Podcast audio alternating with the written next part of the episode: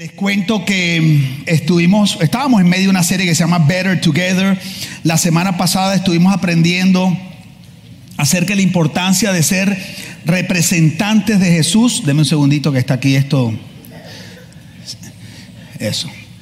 Eh, la semana pasada aprendimos que nuestra función principal como iglesia es representar a Jesús. Digo conmigo, representar. Representar. ¿Qué significa representar? Volver a presentar. Eso, gracias Oscar, te agradezco. ¿Qué significa representar?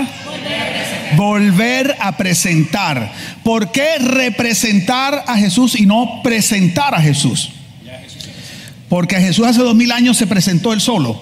Ok, él vino, él ya no está aquí, pero Él necesita que la gente siga conociendo quién es, lo que Él hizo, su obra, el alcance de su obra. Por lo tanto, Él dejó en la tierra a su iglesia.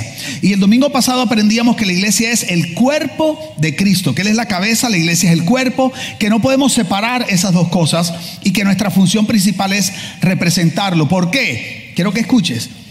La imagen que la sociedad tiene de la iglesia es la imagen que van a tener de Dios. Entonces tenemos que procurar dar una imagen, representar una imagen fiel acerca de Jesús. Y les traje, me puse aquí a investigar unas cositas, pero bueno, quiero decirles, ¿por qué tenemos que representar a Jesús? Porque esa es la imagen que la sociedad va a tener de Dios. Entonces, ¿en qué lo queremos representar? Por ejemplo, queremos ser fieles representantes de Jesús con respecto a su capacidad para amar. Digo conmigo, amar. ¿Por qué? Porque nuestra capacidad de amar va a determinar si la gente ve a un Jesús inmisericordia y falto de compasión exclusivo o ve a un Jesús misericordio, misericordioso, compasivo, de amor incondicional e inclusivo, que es una palabra que hoy en día da problemas para la iglesia. Porque asumimos que si nos llamamos una iglesia inclusiva, la gente piensa que estamos de acuerdo con cosas que Dios no aprueba, por decirte algo. Pero nos ha costado entender que Dios sí es inclusivo. Porque tenemos, tenemos que entender la diferencia entre aceptar y aprobar. Dios acepta a todo el mundo, aunque no apruebe tu estilo de vida. Si Dios necesitara aprobar tu vida para aceptarte, aquí no habría nadie. Nadie hubiera podido llegar a este lugar. Entonces la iglesia nos hemos vuelto tan exclusivos que queremos que la gente cambie para merecerse estar aquí y ser parte de la familia. Y hay un problema que el, la incubadora, el lugar donde Dios transforma a la gente, es en la familia, es en la iglesia. Y hasta que la gente no se siente aceptada, la gente no puede ser transformada. Entonces, ¿qué, qué amor vamos a mostrar? Porque del amor que mostremos, esa es la, gente va a pensar que así es que ama a Dios. Yo puse aquí, por ejemplo, ¿Cómo vamos a representar a Jesús con respecto a nuestro espíritu de servicio? Porque nuestro espíritu de servicio va a hacer que la gente vea un Dios que usa a la gente o un Dios que le sirve a la gente. Y Jesús dijo, el Hijo del Hombre no vino para ser servido, sino para servir. Entonces no podemos dar la mostrar una representación de que nosotros usamos a las personas cuando la iglesia fue puesta para servir a la gente con el amor de Dios y la verdad de Dios. Entonces, ¿cómo representamos a Jesús? Yo puse aquí con nuestra humildad. La humildad que nosotros manifestamos como iglesia va a hacer que la gente vea a un Jesús altivo o a un Jesús Escucha, yo había puesto ahí que se pone a la altura de los demás, pero Jesús no se puso a la altura de los demás. Jesús se rebajó con respecto a los demás. Por eso en Filipenses 2, Pablo dice, hay en ustedes el misma, la misma actitud que hubo en Cristo Jesús, el cual no es, dice, eh, eh, no estimando sus intereses, espérate, hay en vosotros la misma actitud, ya, ya me acordé Filipenses 2.3. No hagan nada por egoísmo, por vanagloria, sino estimando al otro como superior a sí mismos, velando por sus intereses. Y luego dice, hay en vosotros la misma actitud que hubo en Cristo Jesús, el cual no escatimó el ser igual a Dios como algo a que aferrarse, dice, sino que se humilló hasta lo sumo y le lavó los pies a los discípulos. Entonces yo me pregunto si la iglesia hoy refleja un Dios que le lava los pies a la gente o un Dios que usa a la gente para que le sirvan a Él. Entonces, ¿cómo representamos fielmente a Jesús? Con nuestra excelencia. O sea, la manera como nosotros hacemos las cosas le manifiesta a la gente que Jesús es un Jesús mediocre o es un Jesús excelente, que hace las cosas bien. Por eso nosotros nos gusta hacer las cosas bien. Por eso yo soy el CFO, el Chief Fregón Officer. Realmente soy el CJO, pero aquí no lo puedo decir. ¿Fregón en qué? En cada detalle. Ustedes pueden preguntar, yo digo aquí, la música, las los banderines, la música del lobby, tal cosa, y yo friego, friego, friego, friego hasta que lo hacen. ¿Por qué? Porque cuando tú vas a Disney, tú no llegas a una cola sin música. O sea, ¿por qué la sociedad hace todo con excelencia y la iglesia tiene que hacer todo mediocre? Si nuestro Dios es el creador por excelencia.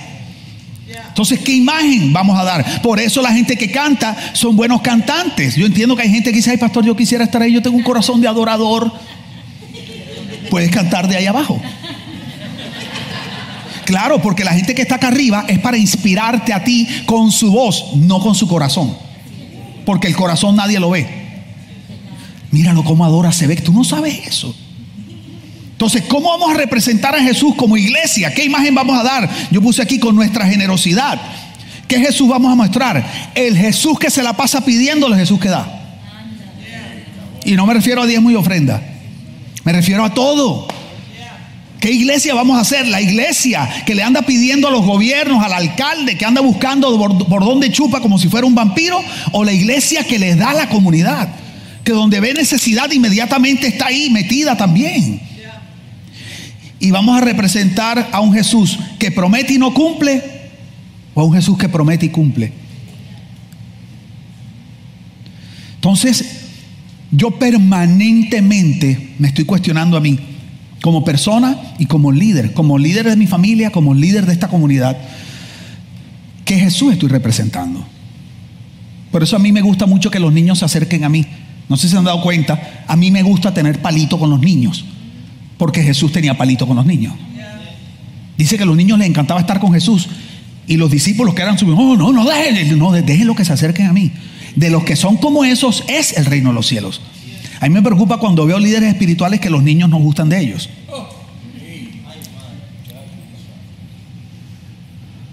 Porque para mí eso habla mucho. ¿Qué imagen estamos dando? O sea, Iglesia Miami, lo que la gente ve en nosotros es lo que va a pensar de Dios.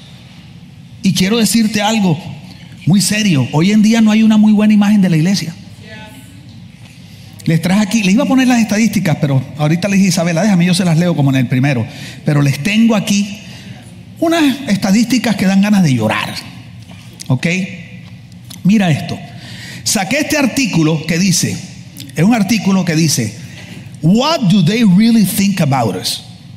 O sea, ¿qué es lo que de verdad ellos piensan acerca de nosotros? Y arriba dice, What do non-Christians really think of us? O sea, los no cristianos. Porque tú le preguntas a alguien de aquí, ¿qué piensa de nosotros? Esa es la mejor. Y así debe ser. Pero eso no es muy objetivo. ¿Estamos claros? La pregunta es, ¿qué piensa el que no es parte de esto? ¿Qué imagen tiene de nosotros el que no es parte, digamos, activa de esta familia y ve el tráfico, ve cómo tú manejas, cómo llegamos, que si ensuciamos, que si no ensuciamos, que si recogemos? Entonces, en este artículo, What do they really think about us? Lo primero que la sociedad, número uno, Oye esto, la sociedad piensa que la iglesia cristiana es egoísta y que realmente no se interesa en las demás personas. En pocas palabras, la imagen que tienen de nosotros es que a nosotros no nos importa la gente, solo nos importa a nosotros, salir nosotros adelante y no nos importa a los demás. Eso es lo que piensan de Dios. Lo segundo que piensan, que somos egoístas, centrados en nosotros mismos y unos enjuiciadores. Está muy triste la cosa. O sea, la gente de la sociedad que no es parte de la iglesia creen que nuestra función es andar juzgando y castigando y regañando a la gente. Por eso es que yo estoy predicando que la función nuestra no es cambiar a la gente, es representar a Jesús. Y por eso soy tan jregón con esto. Porque aquí es muy fácil hablar. Pero cuando estás en las situaciones normales de la vida, cuando te encuentras con tu suegra, que te es probado de verdad el carácter cristiano. Ahí está Gisette abrazando a su suegra. Mira, y lo otro que vi aquí, dice que la gente piensa que la iglesia cristiana no está dispuesta a desarrollar verdaderas relaciones con los no cristianos. O sea, la gente nos ve como un club exclusivo. Él dice, ¿para qué me voy a relacionar? Y resulta que la iglesia es una familia. Y queremos que la gente de afuera se sienta aceptada y bienvenida, pero no los queremos hacer, sentir parte de la familia, porque tú no te mereces ser parte de la familia hasta que no pienses como yo, no hables como yo, no te vistas como yo. Dale gracias a Dios que eres parte de Iglesia Miami, porque hay otros lugares donde si tuvieras que vestirte como ellos. Seamos honestos. Hay, comunidades espirituales donde si tú no dices varón de Dios, no eres cristiano. Aleluya, gloria a Dios. La sangre de Cristo tiene poder. Ay, ese man se ve que es cristiano. No, y lo que quiero ver es cómo trata a su esposa.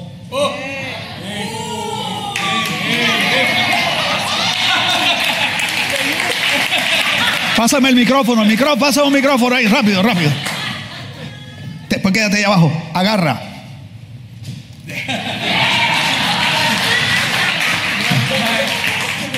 Es que vale mucho el micrófono, no lo puedo tirar al suelo. Claro, yo lo que quiero saber es cómo trata a tu esposa, cómo trata a los empleados, cómo tratas a un mesero en un restaurante. ¿Cómo tratas al mesero que te trató mal a ti? El que te trajo el pedido justamente opuesto a como tú querías. Al que se te atraviesa, el que te atraviesa el camión ahí en el 836.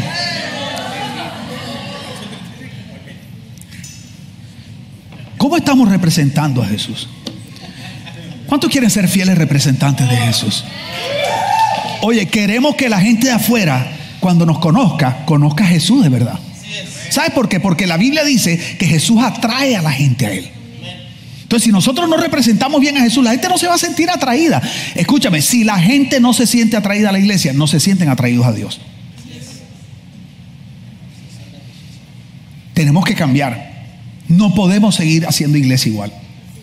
Quiero decirle, ustedes no saben lo que a nosotros nos ha costado hacer las cosas diferentes. Mi esposo y yo llevamos 17 años pastoreando, sirviendo a Dios a tiempo completo. Le muestro una foto mía a los que no me conocieron de antes y tú dices, no, ese soy yo, este man. Me han criticado, me han rechazado los pastores de la ciudad porque no entienden lo que ven. Cuando me empezaron a ver con tatuajes, dijeron, no, este hombre no quiere envejecer. Eso es que tiene otra por ahí. Cancelado. No tengo otra.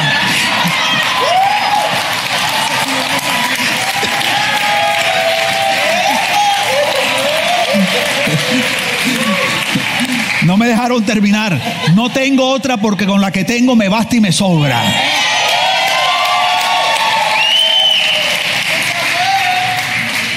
O sea, yo poca mujer no tengo. Un caballo es lo que me dio el Señor a mí. A una yegua, dice una yegua.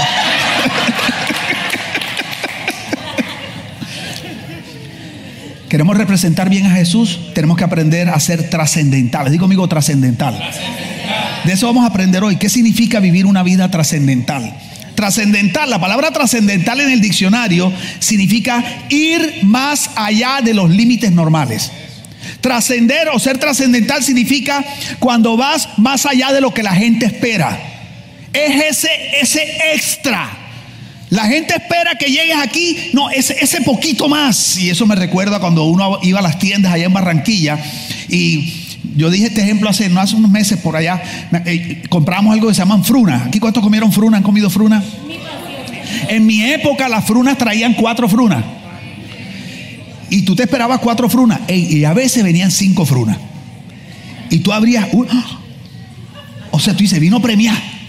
Tú sabes. Entonces, eso le decían la ñapa. ¡Ey, trajo la ñapa, la ñapa! O la ñapa es cuando ibas a comprar algo en la tienda y el man de la tienda te daba uno más, un banano más, una cebollita más. Tú sabes, tú le decías la ñapa. Es una palabra que viene del francés de verdad. Se llama la ñap. No, no es mentira. La ñap y significa cuando te dan algo más de lo que tú adquiriste. Entonces, vidas trascendentales, trascender significa que tú vives la vida permanentemente e intencionalmente viendo cómo das más de lo que la gente espera. Más de lo que el ser humano esperaría en condiciones normales. Es ir más allá. Es ese poquito extra. Digo conmigo, extra. Así se llama la enseñanza hoy, se llama extra. Esta, esta mañana estaba haciendo ejercicio, me regalaron una máquina, que no sé si es máquina de ejercicio o máquina de tortura, pero me la regalaron. Y se llama el tono. Entonces, esta mañana me tocó piernas. ¿Cuántos saben que piernas? Yo hago piernas porque The Rock dice que tú no puedes skip leg day. Entonces, tú sabes, entonces yo hago piernas. Ey, pero en un momento el man me dijo, hoy les voy, él dijo, hoy les voy a revan- reventar las, ya sabe. Dice, los glúteos para que suene elegante. Ey, yo no sé ni cuántas veces, ta, que así, y llegó un momento que yo estaba así y ya, o sea, no son los, no son los 35, ¿ok? 35 años sirviendo al Señor. Es que,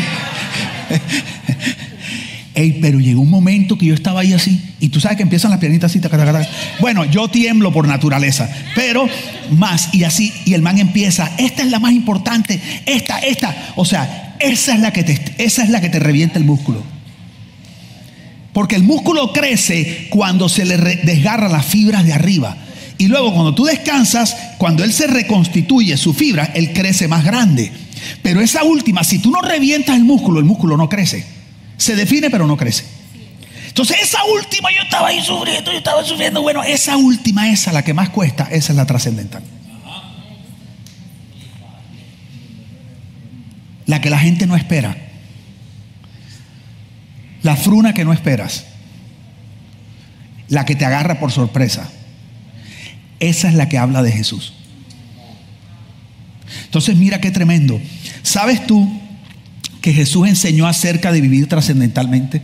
Mira cómo dice Jesús en Mateo 5:38. Tremendo pasaje. Te lo voy a leer de la nueva traducción viviente. Dice, han oído la ley que dice, di conmigo la ley. ¿Sabes qué era la ley en ese tiempo? La norma de vida de todo el mundo. La ley era la norma, digo conmigo la norma. La palabra norma significa lo normal. Entonces lo que Jesús está diciendo es, yo sé que por generaciones para ustedes lo normal ha sido esto que les voy a decir. ¿Ok? Han oído que la ley dice que el castigo debe ser acorde con la gravedad del daño. Timbraron en mi casa. Este, tenemos una camarita que cuando timbra sale aquí. ¿Ok? Y me imagino que es la reina de Amazon. El día que mi, hija, mi esposa deje de comprar en Amazon, se quiebra Amazon. Mira, mira qué tremendo. Jesús dice que el castigo debe ser acorde con la gravedad del daño. Ese es nuestro concepto de justicia. Tú me la hiciste, por lo tanto yo quiero que sufras o que pagues por lo menos igual que lo que yo sufrí. ¿Y cuántos saben que usualmente lo que uno siente uno cree que es peor que lo de todo el mundo? O sea que si nosotros realmente tuviéramos la capacidad de hacer sufrir a la gente por lo que nosotros consideramos nos hicieron, nosotros seríamos el vengador anónimo. Y nos pasaríamos por la vida haciendo justicia, haciendo sufrir a la gente. Y si escuchas el consejo de, tus amigos o tus amigas, que a lo mejor no son maduros en el Señor o no conocen del Señor, cuando tú dices, que fulano me la hizo, te la hizo. Pues sabes qué, ahora de aquello nada. Usted cierre la tienda, ¿vio? Y hasta que no venga flagelándose, arrepentido, sangrando, humillado, no lo perdones. Ey, y tú por dentro, que vienes acostumbrado a que la ley dice que eso es lo normal para el ser humano, tu corazón siente satisfacción de vengarse. Tu corazón siente satisfacción de dar retribución justa por el dolor que te ha sido causado. Jesús dice, yo sé que eso es lo normal. Yo sé que eso es lo que la gente espera. Dice, ojo por ojo y diente por diente. Y si es la chapa entera, mejor. Pero yo digo, Jesús dice, pero yo digo, no resistas a la persona mala. Si alguien te da una bofetada, o como dirían aquí los cubanos, una galleta, en la mejilla derecha, ofrécele también la otra mejilla. Ofrécele. ¿Sabes lo que está diciendo? Literalmente no es que te peguen, lo que está diciendo es el que te hiera, ese que te hiere, no levantes fortalezas en tu corazón para evitar que te vuelvan a herir, sino deja las defensas abajo, perdona y atrévete a volverle a ofrecer otra parte de tu corazón.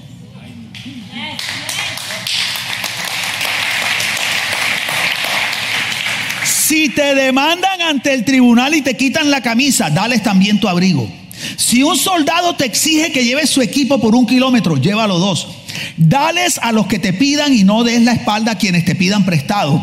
Eso no puede estar en la Biblia, chicos. Han oído, han oído la ley que dice, ama a tu prójimo y odia a tu enemigo. Él le está diciendo, yo sé que lo normal es que ames a la persona que fuera contigo, a tu amigo, a tu hermano, y odias a tu enemigo. Eso está normal, no tiene nada de malo. Pero yo digo, ¿y a quién es que tenemos que representar? a Jesús, somos representantes de Jesús. Jesús está diciendo, ok, yo sé que tú has oído eso, pero yo no quiero que representes lo normal, ni lo que la ley ni la religión enseña. Porque tú no representas una institución religiosa. Tú no representas ni siquiera una creencia, una teología. Tú representas a una persona. Entonces yo les digo, ¿has oído? Ok, yo te voy a decir lo que yo digo. Ama a tus enemigos. Si ves lo que nadie espera. Ora por los que te persiguen. De esa manera, oye eso, de esa, cuando haces como yo digo, no como normalmente la gente cree que deberías hacer ni la religión, ni la institución, ni el ser humano, de esa manera estarás actuando como verdadero hijo de tu Padre que está en el cielo. Está diciendo, tú me quieres representar, quieres representar a tu Padre, quieres que la gente se dé cuenta que tú, aunque eres hijo, no solo que eres, sino que actúas como un hijo, tienes que vivir de esta manera. Y entonces dice, ¿por qué representa a tu padre? Dice, pues él da la luz de su sol tanto a los malos como a los buenos y envía la lluvia sobre los justos y los injustos por igual. Ni siquiera esto eres justo, tres gotas más. Qué diferentes somos de Dios. Con razón la gente tiene tan mala imagen de Dios. Si solo amas a quienes te aman, que es lo normal, ¿Qué recompensa hay por eso? Hasta los corruptos cobradores de impuestos hacen lo mismo. Si eres amable solo con tus enemigos, en, oye esto, ¿en qué te diferencias de cualquier otro? Hasta los paganos hacen lo mismo. Si ves, ¿en qué te diferencias de la gente normal que ama a sus amigos? O sea, si no haces nada extra, ¿por qué quieres que vean algo diferente en ti?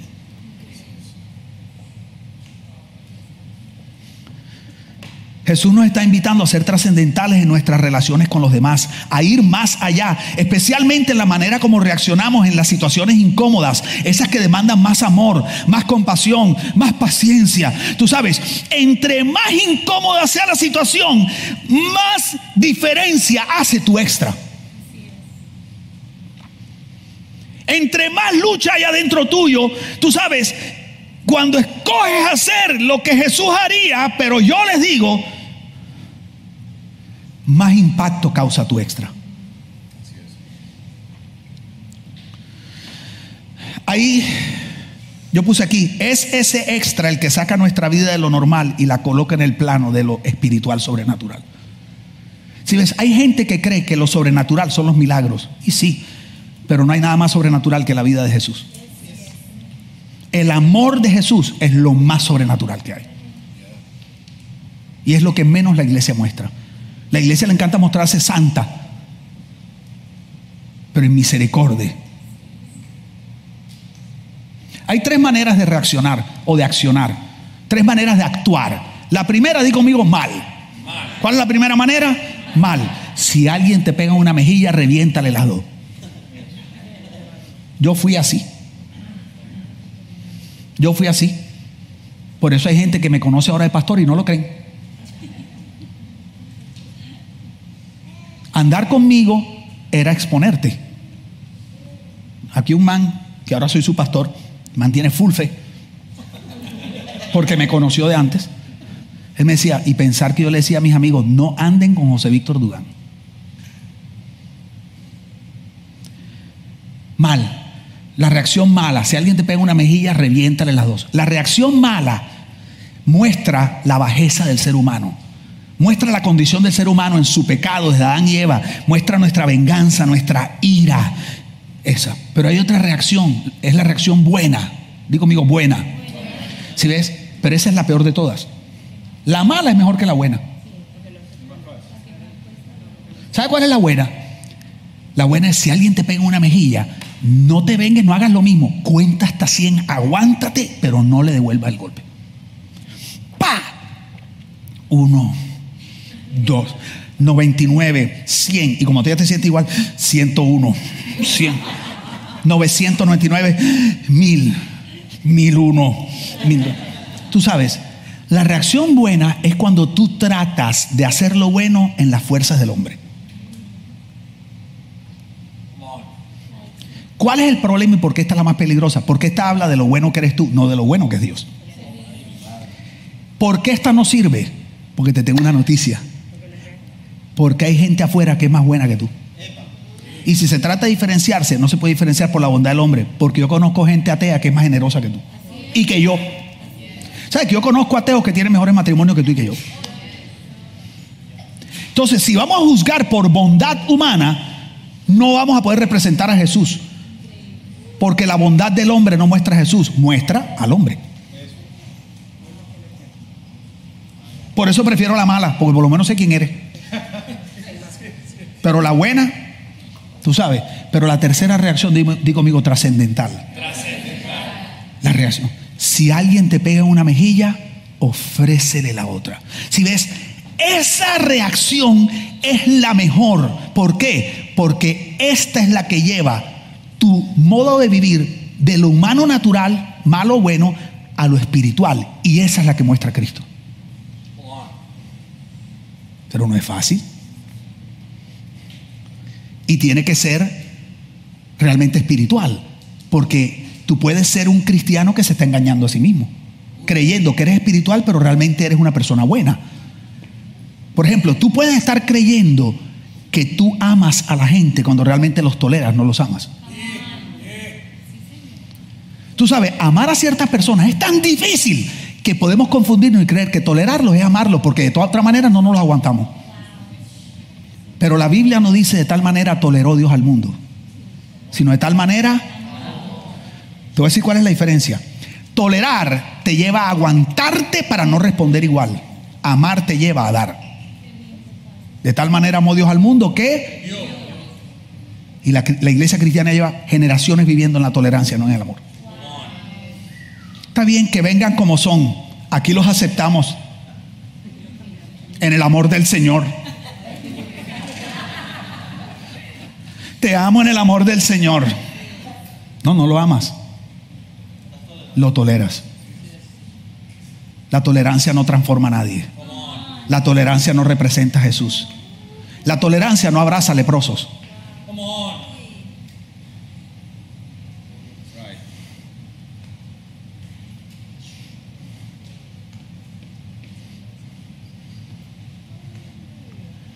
Me bueno, cosas que no puedo hablar desde aquí.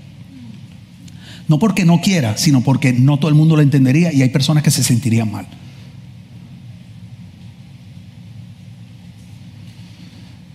Tú eres aceptado aquí. Y por aceptado me refiero a amado, no tolerado. Como eres. Y me refiero a cualquier área de tu vida, incluyendo el género.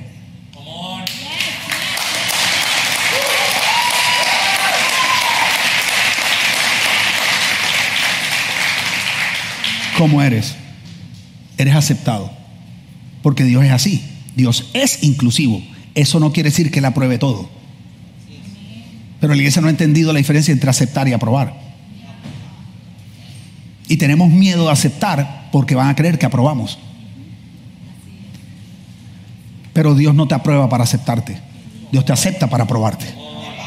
¿Sí cuál es la diferencia? Al fin de cuentas, el que esté libre de pecado. Lo que pasa es que hay unos que se ven, pero tu chisme no se ve. Ni tus celos, ni tu envidia. Eso no lo ve nadie, pero hace mucho daño. Claro, porque no se ve. Pero nuestras somos santurrones. Entonces, como no queremos sentirnos pecadores, rechazamos aquello con lo que no estamos de acuerdo. Menos mal que Dios no es así porque aquí no habría nadie.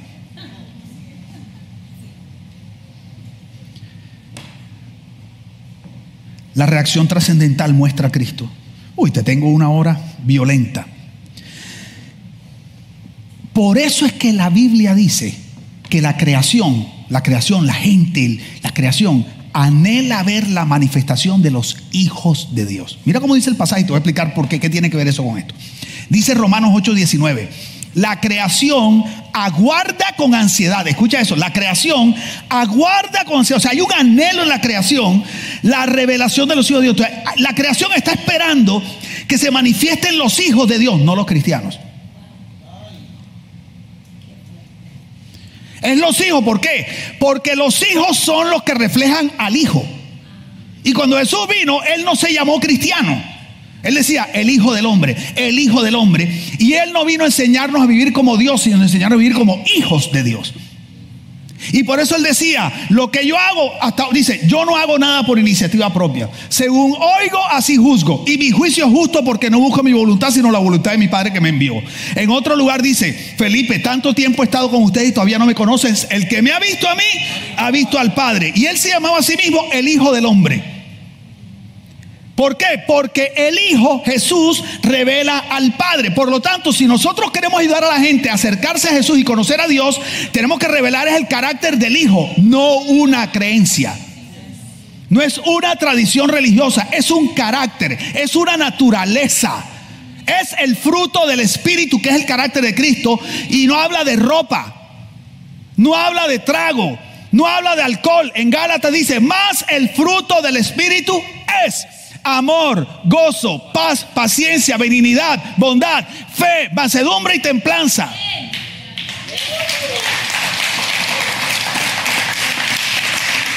¿Sabes cuántos líderes espirituales yo conozco que se visten espectacular? Que para ellos un roto en el jean es el infierno puro.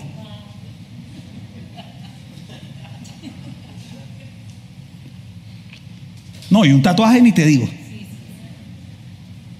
No, porque es que la Biblia dice que no te tatúes. Chicos, vamos al contexto. Porque yo te puedo dar una prédica de eso. Algún día se lo voy a dar para que si algún día, alguno de a lo mejor está aquí medio, medio todavía rayado con su pastor. Ay, es que él predica súper chévere, pero yo como que cierro los ojos porque cada vez que veo el león ese.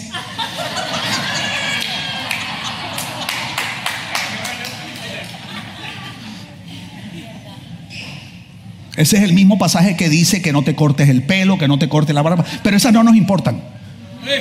Le damos duro a los tatuajes, pero aquí queremos estar todo el mundo como los Beatles. Y con la barba como Sissy Top por acá. Y las mujeres con falda, o sea, si ve, eso no nos importa porque es socialmente aceptado. ¿Qué quiero decirte? Que el problema no es espiritual, es social. El problema es que como no lo entiendes y no te gusta, porque tatuaje significa bandido, porque tatuaje significa adicto, porque tatuaje significa el man de moto ese de pandilla.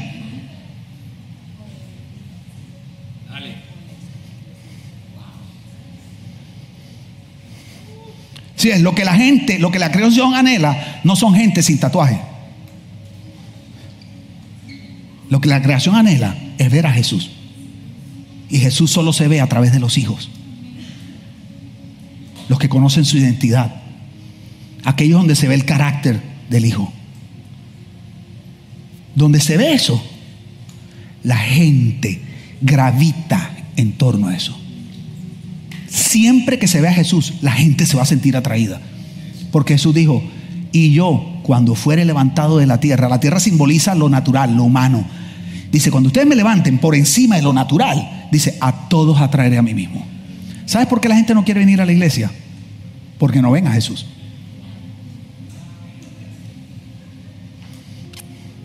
Porque para la iglesia se ha vuelto más importante hablar contra el aborto que mostrar a Jesús. Porque como no tenemos a Jesús y no lo mostramos, agarramos dos caballitos de batalla. La orientación sexual y el aborto. Y con eso creemos que vamos a conquistar la sociedad.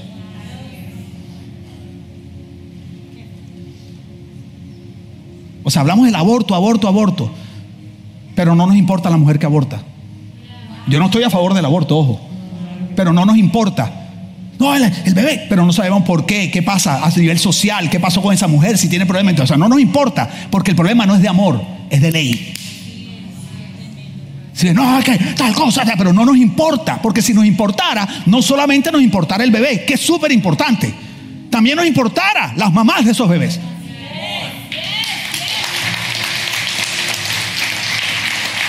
No, que la orientación sexual y la paternidad y la falta de paternidad. Nunca queremos ir a la raíz, porque siempre será más fácil juzgar que restaurar.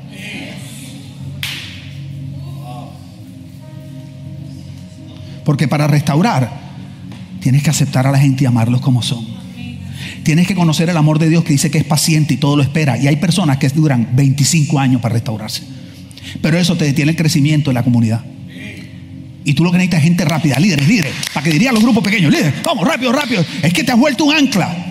¿Para quién? ¿Para Dios o para la visión del pastor?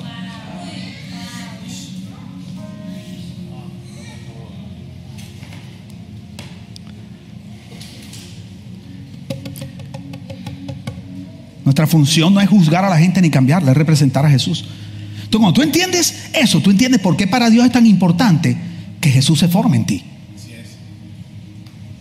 Y entiendes un versículo que hemos usado como caballito de batalla, digo, bien usado, pero limitado. Ay, que estoy en esta crisis. No te preocupes. Romanos 8:28, porque para los que aman a Dios, todas las cosas ayudan para bien. Y lo dejamos ahí. Chicos, primero que nada más diste la mitad del primer versículo. Y segundo, que no dijiste el segundo versículo, que es el que explica el primero. Es verdad que Dios usa todo para bien, pero ¿para qué bien? No es para sentirte, para hacerte sentir bien. Ese no es el bien que Dios está buscando. La pregunta es qué es lo que Dios está buscando cuando dice, porque para los que aman a Dios todo ayuda para bien. Pero ¿cuál bien? Te lo voy a leer. Romanos 8:28. Y sabemos que Dios hace que todas las cosas cooperen para el bien de quienes lo aman y son llamados según el propósito que Él tiene para ellos. Pues Dios conoció a los suyos de antemano y los eligió para que llegaran a ser como su Hijo. Todo lo que tú vives, Dios lo quiere usar para formar a Cristo en ti. No es para prosperarte, que Dios quiere prosperarte, pero ese no es el propósito principal. No es para ser feliz y librarte de los problemas, que Dios, no, no, quiero que entiendas que detrás de todo eso, el propósito principal de Dios cuando dice que Dios saca ceniza, eh, se llama cosas bellas de la ceniza, que saca, o sea, no se refiere a que de haber perdido o haber sufrido un dolor, entonces a la semana te ganas la lotería. No es eso. Ni siquiera es que perdiste el trabajo para que te den uno mejor. Porque estamos haciendo de Dios un Dios transaccional, no relacional. Y cuando no te dan el mejor trabajo, entonces Dios es mentiroso. No, Dios no es mentiroso, la iglesia es mentirosa.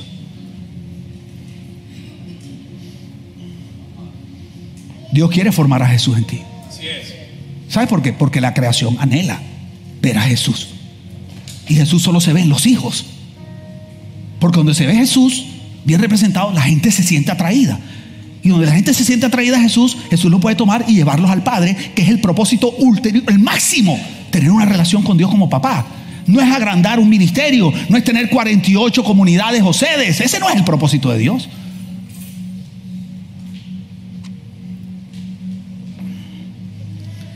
Mira qué tremendo. Me regalan cinco minutos para poder decirles algo muy importante. Cada vez que nosotros vamos a responder ante una situación o actuar, podemos reaccionar o accionar. Digo mío, reaccionar, accionar. No es lo mismo. Te voy a leer el pasaje rápido. No te lo voy a leer, bueno, completo. Hebreos 5:11 dice, Quisiera decirles mucho más sobre este asunto, pero sé que como no quieren entender, me va a ser difícil explicarlo. No está hablando de ti. Pablo está hablando de unos creyentes que no tenían la mejor actitud de abrazar o, entender lo que, lo que Pablo le estaba enseñando. Dice, después de tanto tiempo, ya debían poder enseñar a otros. O sea, ya ustedes a esta altura, con tanto discipulado, deberían estar ustedes enseñándole a otros. Eso es lo que está diciendo. Dice, sin embargo, hay necesidad de enseñarles de nuevo hasta los más sencillos principios de la palabra de Dios. Se han debilitado tanto que como niños tienen que tomar solo leche en vez de alimento sólido. Pablo está diciendo, y no les puedo dar la enseñanza que es porque ustedes no la aguantan porque les doy un poquito de compote y les da diarrea. Pues pura leche. Cada vez que le cambio la alimentación, porque no tienen la digestión para aguantar la verdad como es. Dice, esto demuestra que todavía no saben diferenciar entre el bien y el mal. Oye esto. Wow. Hay gente que se ofende cuando tú les dices algo, porque eso les hace sentir a ellos mal, pero es porque no hay diferencia entre bueno o malo. Y es como el nene que llora y piensa que su papá no lo ama porque le iba a ponerse una vacuna. Y como no sabe que la vacuna es buena porque es un niño, se ofende con el papá. Y, y entonces el escritor está diciendo eso. Y dice, todavía son ustedes como recién nacidos. Escuchen esto. En cambio, los alimentos sólidos son para quienes ya son maduros, digo conmigo maduros. Para quienes ya están acostumbrados, digo conmigo acostumbrados, digo conmigo a juzgar y a distinguir entre lo que es bueno y lo que es malo. ¿Qué quiero decirte? Quiero que me escuche. Cada vez que tú tengas una situación en tu vida, tú puedes reaccionar o accionar. ¿Qué es reaccionar? Escucha. Reaccionar es percibir con tus sentidos. Luego que percibes, sientes temor, alegría. Luego que sientes, decides. Y luego que decides, actúas. Reaccionar es percibir, sentir, decidir, actuar. ¿Qué es accionar? Es percibir, sentir, juzgar, decidir y actuar. La persona que actúa en vez de reaccionar es la aquella que entre el sentir y la decisión sabe juzgar, sabe distinguir. Todos los días tú vas a ser expuesto a situaciones donde vas a tener la oportunidad de reaccionar o de accionar. Tú no puedes representar fielmente a Jesús si eres un reaccionario. Tú tienes que aprender a pausar, percibir, sentir, y aunque tengas temor, no sabes qué va a pasar, tienes que pausar y decir, ok, espérate, déjame juzgar la situación. Ok, esta persona me hizo esto, me duele, me duele, me ofendió, me ofendió. Ok, pero Señor, ¿por qué estás permitiendo esto? Oye, no es, pero que injusto, ¿cómo es posible que me hizo esto y yo que la he tratado tal cosa como una reina? Ok, ¿por qué permitiste esto, Señor? Porque tu palabra dice que para los que aman a Dios, y que tú quieres formar a tu hijo en mí a través de esto. Entonces, primero, ¿qué me quieres enseñar con esta ofensa? Y segundo, ¿qué quieres hacer en la vida de esa persona que me has considerado digno de ser ofendido por esta persona? Porque parece que tú crees que yo tengo la madurez para en vez de reaccionar, juzgar y distinguir lo bueno o lo malo, para luego decidir y hablar de manera correcta y ayudar a esta persona a cambiar. Wow, eso quedó tremendo. Estás entendiendo? ¿Cuántos quieren representar fielmente a Jesús? No puedes vivir en reacción. Tienes que aprender a actuar, juzgar, distinguir. Y la diferencia es la madurez. Dice, los maduros son los que.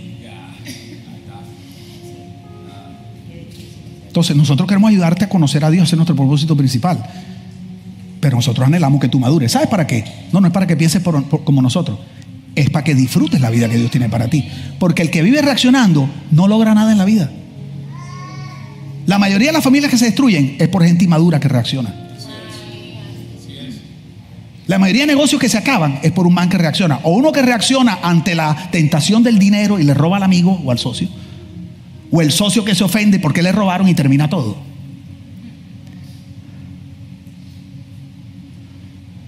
Nosotros queremos que tú tomes buenas decisiones. Nosotros queremos que, que tú representes a Jesús. no sé cuánta pausa yo he tenido que hacer para tomar las decisiones que he tomado para dirigir esta iglesia como la dirigimos. Sobre todo después de 20 años haciendo las cosas de cierta manera. Pastor, pero, ok, yo quiero eso, quiero madurar, yo quiero accionar, yo quiero representar, ok. Termino con esto porque esto es lo más importante. Todo depende de cuánto tú anhelas mostrar a Jesús. Que al final la lucha es entre verte tú o que se vea Jesús.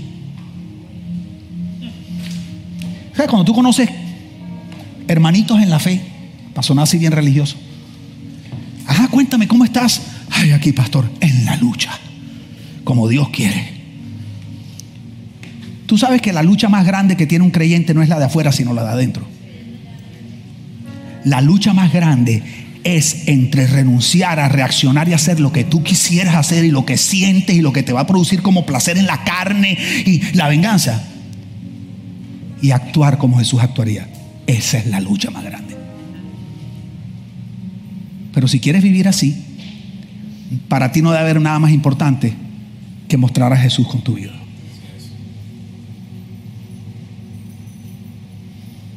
Esa es la única manera que tú renuncias a una casa de seis cuartos, a los carros que mi esposo y yo teníamos, al salario que teníamos, lo entregas todo y te vas y te mudas a otro país, a la casa de tu suegra. Dime tú, si no tenía yo ganas de mostrar a Jesús.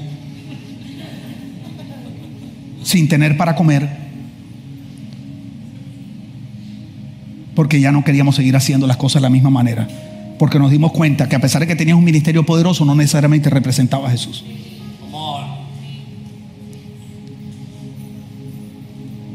Mi pasión es mostrar a Jesús.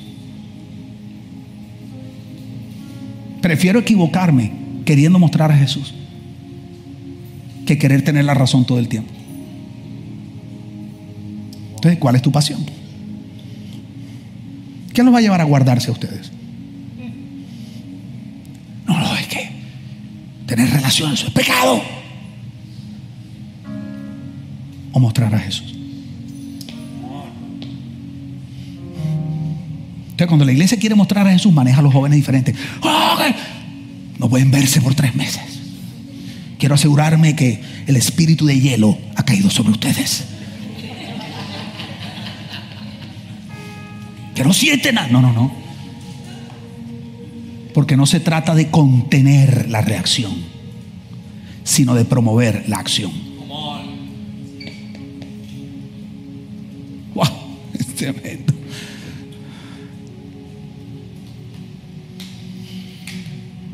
El que quiere mostrar a Jesús es el que se chupa toda la vaina. Ese es el que perdona 70 veces 7. Todo. Te traicionan, tú sigues.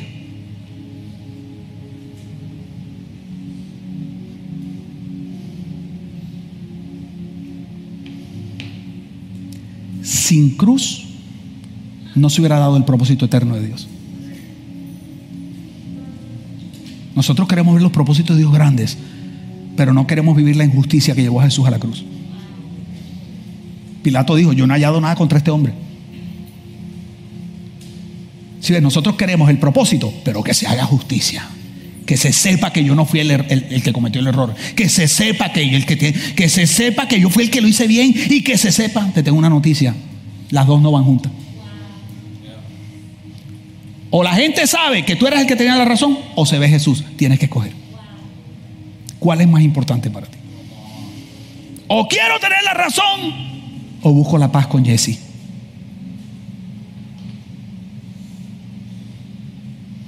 Es que quiero que sepan que hay una mala mujer y yo soy el que se ha aguantado. Es un problema de identidad porque necesita que la gente valide quién tú eres.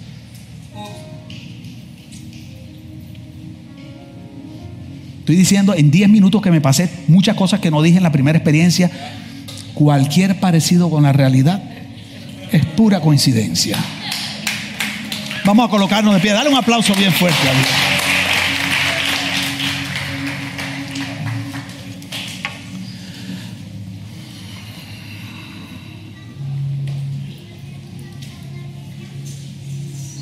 Gracias, Señor.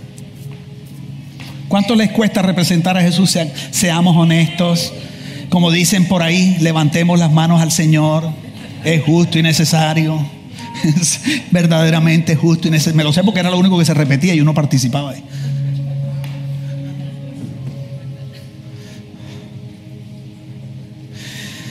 Es duro. Es duro tragarte tus palabras. Es duro tragarte tu sed de venganza. Es duro. Pero cuando para ti lo más importante es mostrar a Jesús y tú lo ves, ahí todo vale la pena. Lo que pasa es que a veces pueden pasar años. Y una persona, pastor, te agradezco lo que tú hiciste, tal cosa, si tú supieras. Por dentro uno dice, ¿y por qué no me lo dijiste enseguida para ver si aguantaba esta vaina? qué vaina tan fregada, Porque Dios también está haciendo algo en ti. Padre, te queremos dar gracias en esta tarde por atreverte a usarnos para representar a tu Hijo, Señor. Y pensar que a veces nosotros, Señor, queremos disipular por 15 años una persona para que sirva en un parqueo. Queremos asegurarnos que está súper bien formado para ser servidor en una iglesia y tú te mudaste a vivir dentro nuestro, Señor. Y nos llamaste tus embajadores. Y nos escogiste para representarte, Señor. Con todos nuestros errores, Señor. Con nuestras limitaciones, nuestras incapacidades. ¿Qué muestra humildad nos da, Señor? Y nosotros ensoberbeciéndonos, Señor, los líderes espirituales y tú, Jesús, arrodillado lavando los pies de tus discípulos, Señor. Nos falta mucho, Señor.